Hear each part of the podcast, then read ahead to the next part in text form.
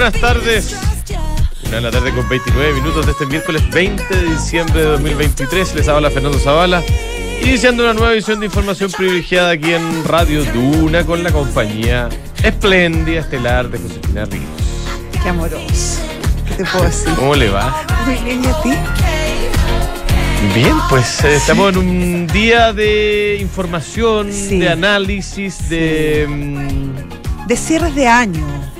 sí, Sí, sí, ya estamos en época de, de balance, ¿no encuentras tú? de balance, pero eh, antes de partir del cierre del año, porque tú sabes que esta es posiblemente una de mis últimas intervenciones a este horario este año. Pero después te voy a contar por qué. Pero tenemos IPOM Ah, pero este año. este año. Ah, ya. Queda poco para que termine el año. Sí, po, Sí, pues, ya. Me- no, me, no me asuste, me, me pongo a llorar ahora. ¿Por qué? No, yo me muero imagínate la persona. Oye, eh, hoy día se dio a conocer, bueno, el, el informe de política monetaria, ayer en la tarde la decisión de la reunión de política monetaria, 75 Exactamente. puntos base. Sí, El mercado estaba como medio dividido, entre algunos Sí. que decían 75, otros decían 50. otros decían 50 y algunos que decían 100 incluso, escuché ¿Sí? ayer Ah, no, final. yo eso no lo escuché. Ese era un tipo muy optimista. Era, o más bien pesimista, depende cómo uno lo mire. Ah, bueno. claro. Claro, alguien que veía demasiado mala la Era cosa. demasiado mala la cosa que hay que hacer algo, Sí. un shock. Eh, entonces eh, se fue 75 puntos base. eh, el dólar hoy día reaccionó con algo de alza, eh, porque ayer había algu- algunos que se habían jugado porque la reducción iba a ser de 50, entonces había subido un poco, había bajado un poco, digo, pero nada, digamos, del otro Sí, mundo. 0.33 en este momento eso, de alza. poquito, está- eh, pero estuvo casi No, en- 0.81. Cero- ah, no te lo- 0,65 lo tengo yo, Yo por ciento. Con 6, 0.81, pesitos arriba. 600, 869. 869, sí. Ah, ya. 869, eh, pero digamos, nada. Sí, una que- cosa bien una cosa- modesta. sí, modesta. Entonces yo creo que lo interesante es desmenuzar el IPOM, que se dio a conocer hoy día en la mañana, eh, donde obviamente se habla de en detalle de todo el análisis macroeconómico que está teniendo nuestro ente rector, Banco Central, eh, en el cierre de este año. Entonces, lo primero es que yo, el primer mensaje eh, resumen es que el Banco Central pareciera ser que está viendo que su trabajo está dando resultados. En términos de inflación. En términos de inflación. Sí, que bueno, Que que es su primera, su ¿no? meta, Claro, claro. la única. Tiene la estabilización de los mercados. Pero, no, estabilización de los precios. Eso, estabilización. Es lo mismo. No, Eh, no, no, de los precios. Bueno, dale. Yo creo que el, el No. mandato del Banco Central es. No, porque eh, te acuerdas que tiene esa, tiene esa otra reunión de la estabilización. No, claro, pero está bien. Pero es que son diferentes maneras que logra Ah, lograr. ya, no lo mismo. importa. Bueno, ya importa, ya. Eh, entonces, el término de la reducción de la inflación pareciera ser que el Banco Central eh, tiene una mirada optimista, una mirada, no, no voy a decir satisfecha, pero como que la cosa está eh, mejorando, ¿no? Claro, pero que la tarea no está terminada. No está terminada. Ese es el segundo falta, mensaje. Claro, que es segundo falta un buen trecho aún. Sí, a mí me llama la atención, porque tú, que el promedio de inflación de este año es una cifra que no se mira mucho, ¿ah? porque en general se habla de inflación acumulada Claro. a 12 meses, pero si tú es el promedio de este año va a ser del 7,6. No es poco. No, po, poquito. O sea, O sea, bastante. no, bastante. bastante. Bastante. 7,6% promedio de inflación este año, esa es la cifra que muestra el Banco Central, Mira. pro- proyectada al cierre de diciembre. Y, eh, pero si uno mira el acumulado eh, a diciembre es de 4,5, esa es la proyección que muestra el, el central. ¿Eso eh, considerando lo que tenemos hasta ahora o hasta diciembre? No, eso es lo que el central que proyecta ya, que con- se va a cerrar eh, en... Sí. eh, ¿Creen que, que se va a converger a la meta, la meta del 3%, el próximo año, fíjate? Pero segundo semestre. sí, el segundo semestre. Segundo semestre. Sí. Sí. Es que para que nadie empiece a, a desesperarse si la cosa se demora un poquito más. ¿ah? Eh, No, pues sí, es mucho más, eh, lo que dice la gente que, sabe mucho, que es mucho más fácil bajar de 20 a 10 que de 10, que de 5 a 3. Sí, claro. Sí. Si no preguntan a nuestro amigo argentino. Claro. Oye, eh, ahora, el subyacente, eh, eh, bueno, también, que, es al final la, medida de inflación que más mira el Banco Central, está mostrando esta desaceleración, esta, reducción en el IPC. Por lo tanto, el primer mensaje es que eh, en términos de inflación está funcionando las medidas y eso, eso eh, obviamente alivia. Ahora, hay un segundo mensaje que viene a continuación que tiene que ver con las condiciones macroeconómicas tanto de crecimiento como de acceso al crédito. ¿ya? Partamos por lo primero, el crecimiento. Eh, el Banco Central dice que hay algunas señales de reactivación en los mercados más relevantes y que eh, y eso también eh, se refleja en una algunas señales en Chile que dan algo, dan algo de optimismo. ¿ah? Se habla de una, un crecimiento en el consumo interno o señales de recuperación en el consumo.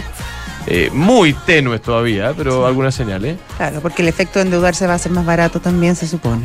Claro, y, y- Claro. y respecto del, del acceso a crédito, eh, que la reducción de las tasas de interés en el mundo, el, el Banco Central eso sí separa en las tasas del- de, mediano plazo y las tasas de corto plazo. Ah, dice que el efecto se está notando en las tasas de corto plazo, aún no en las tasas de mediano y largo plazo, lamentablemente, eh, al menos en, en- en nuestro país, porque, porque dice que hablar en, en el contexto internacional sí hay algunas señales positivas. Sí, ¿ah? ahora dice que eh, todavía hay riesgos, tanto internos como externos, sobre todo que hay focos de incertidumbre y ahí me imagino que también está el tema de las distintas guerras que enfrenta el mundo, cosas también respecto al comercio.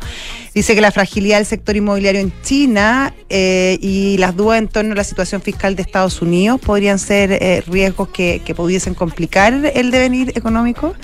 Y las ah, y bueno, y el tema geopolítico que era lo que te mencionaba antes. Sí, él dice que el escenario interno eh, nuestro se va a ver fortalecido en el mediano plazo por, el, por la recuperación, digamos, de las economías que es de nuestros principales socios comerciales. Eh, proyecta un PIB, bueno, este año va a cerrar en algo cercano al cero. ¿ah? Dice que vamos a evitar una Mm. O sea, recesión. no vamos a crecer.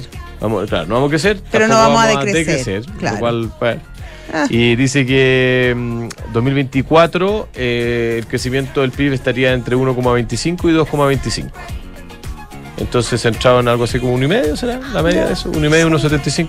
Eh, No para saltar en. 2025, ningún tiempo, 2, 2 a 3. Eh, Ahí, necesitamos más, pero por lo menos, por lo menos más. estamos positivos. ¿ah? Eh, sí, bueno, claro. El vaso medio lleno.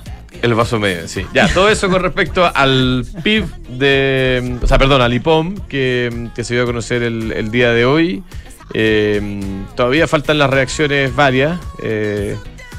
Pero tú, pero, o sea, eh, uno las puede prever. Probablemente el, el gobierno va a salir a, No, ya salió. a celebrar, claro, va a estar celebrando. el ministro Marcel, como no que- puede más de sí, fiesta, ¿o no? Pero yo no entiendo dónde está la, Bueno. la grande fiesta. Pero bueno, Claro. eh, el Mira, ministro todo Marcel. lo que no sea de crecimiento, el ministro Marcel lo, lo celebra. Claro, sí. Claro.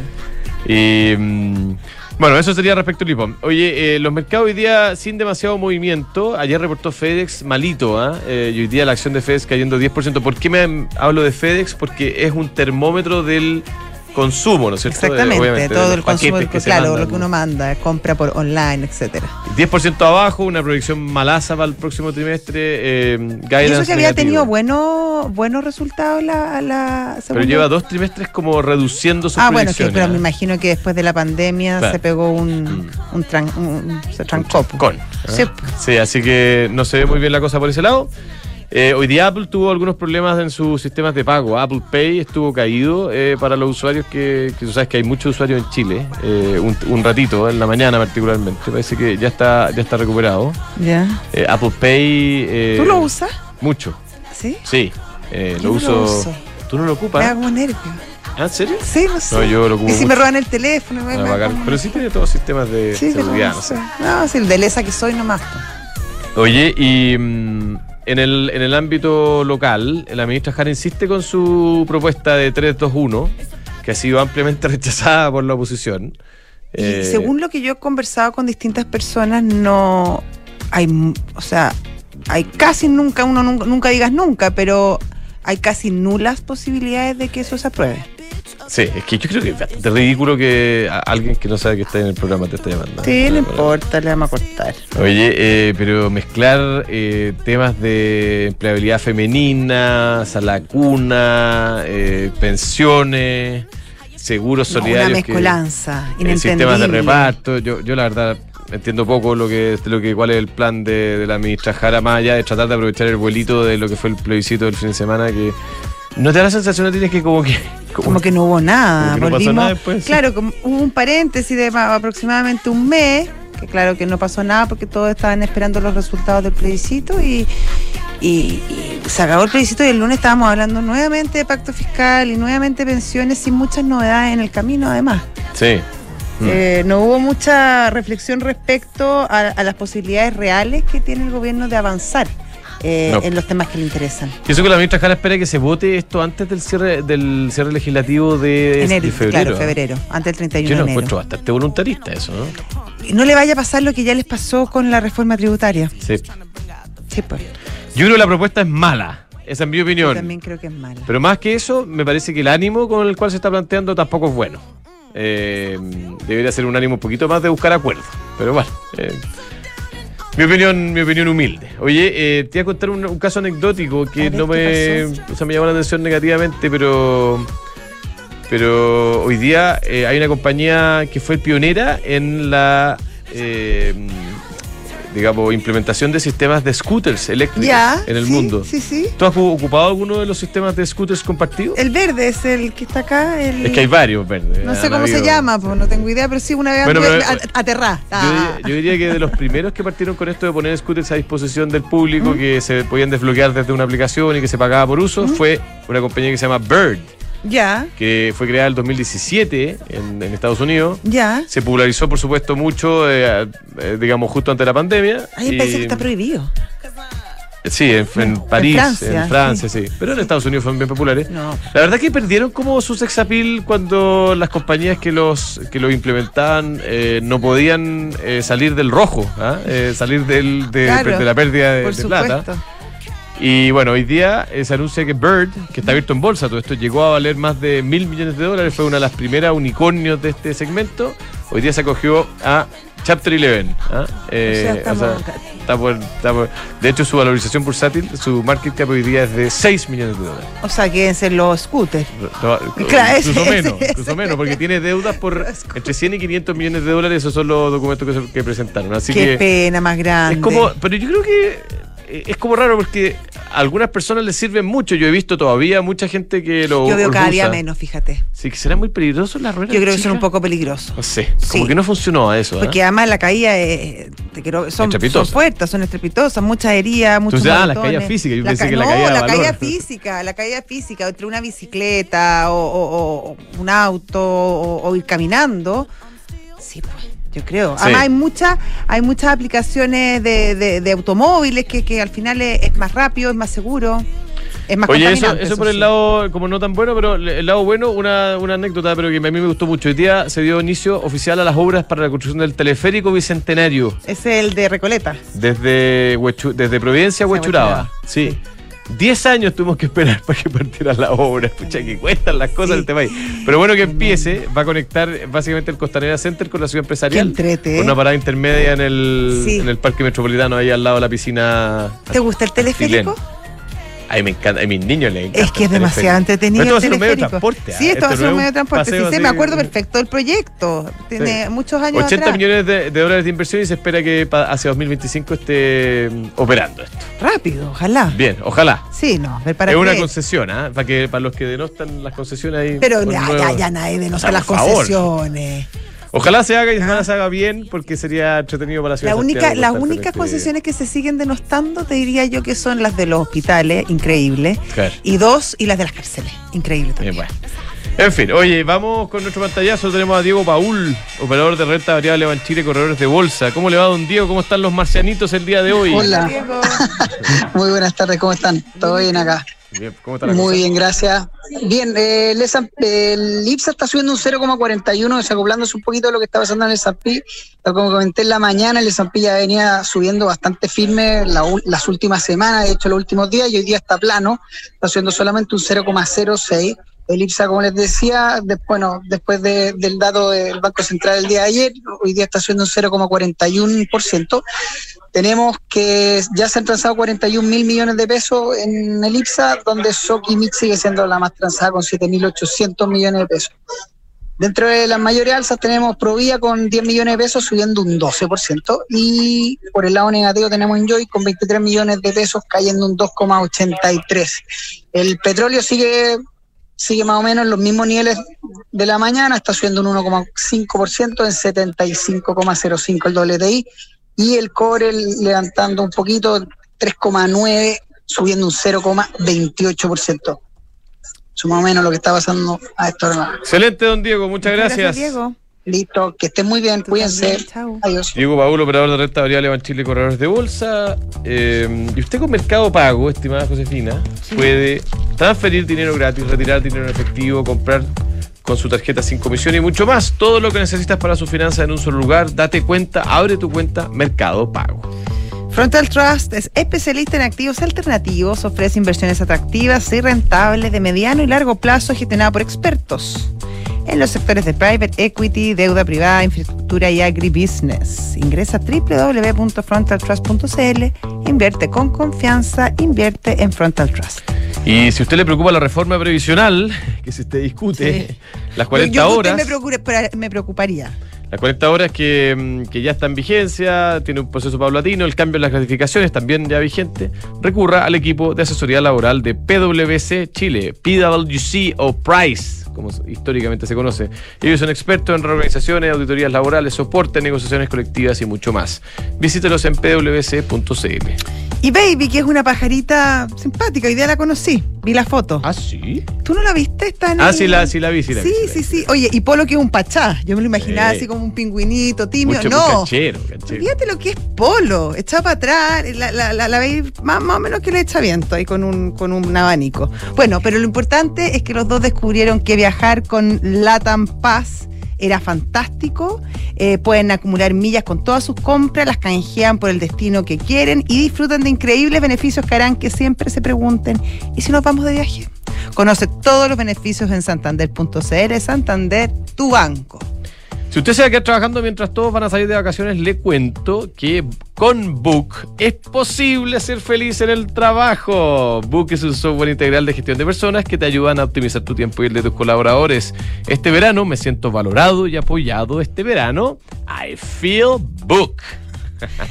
Se viene el verano y Econorren llegó a la quinta región para entregarte el mejor servicio. Abrieron una nueva sucursal en Viña del Mar, a pasos de la Quinta Vergara.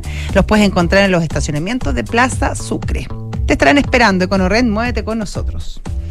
Excelente. Bueno, tenemos en estudio a don Pablo Torrejón, investigador senior de Endeavor Research. ¿Qué tal, Pablo?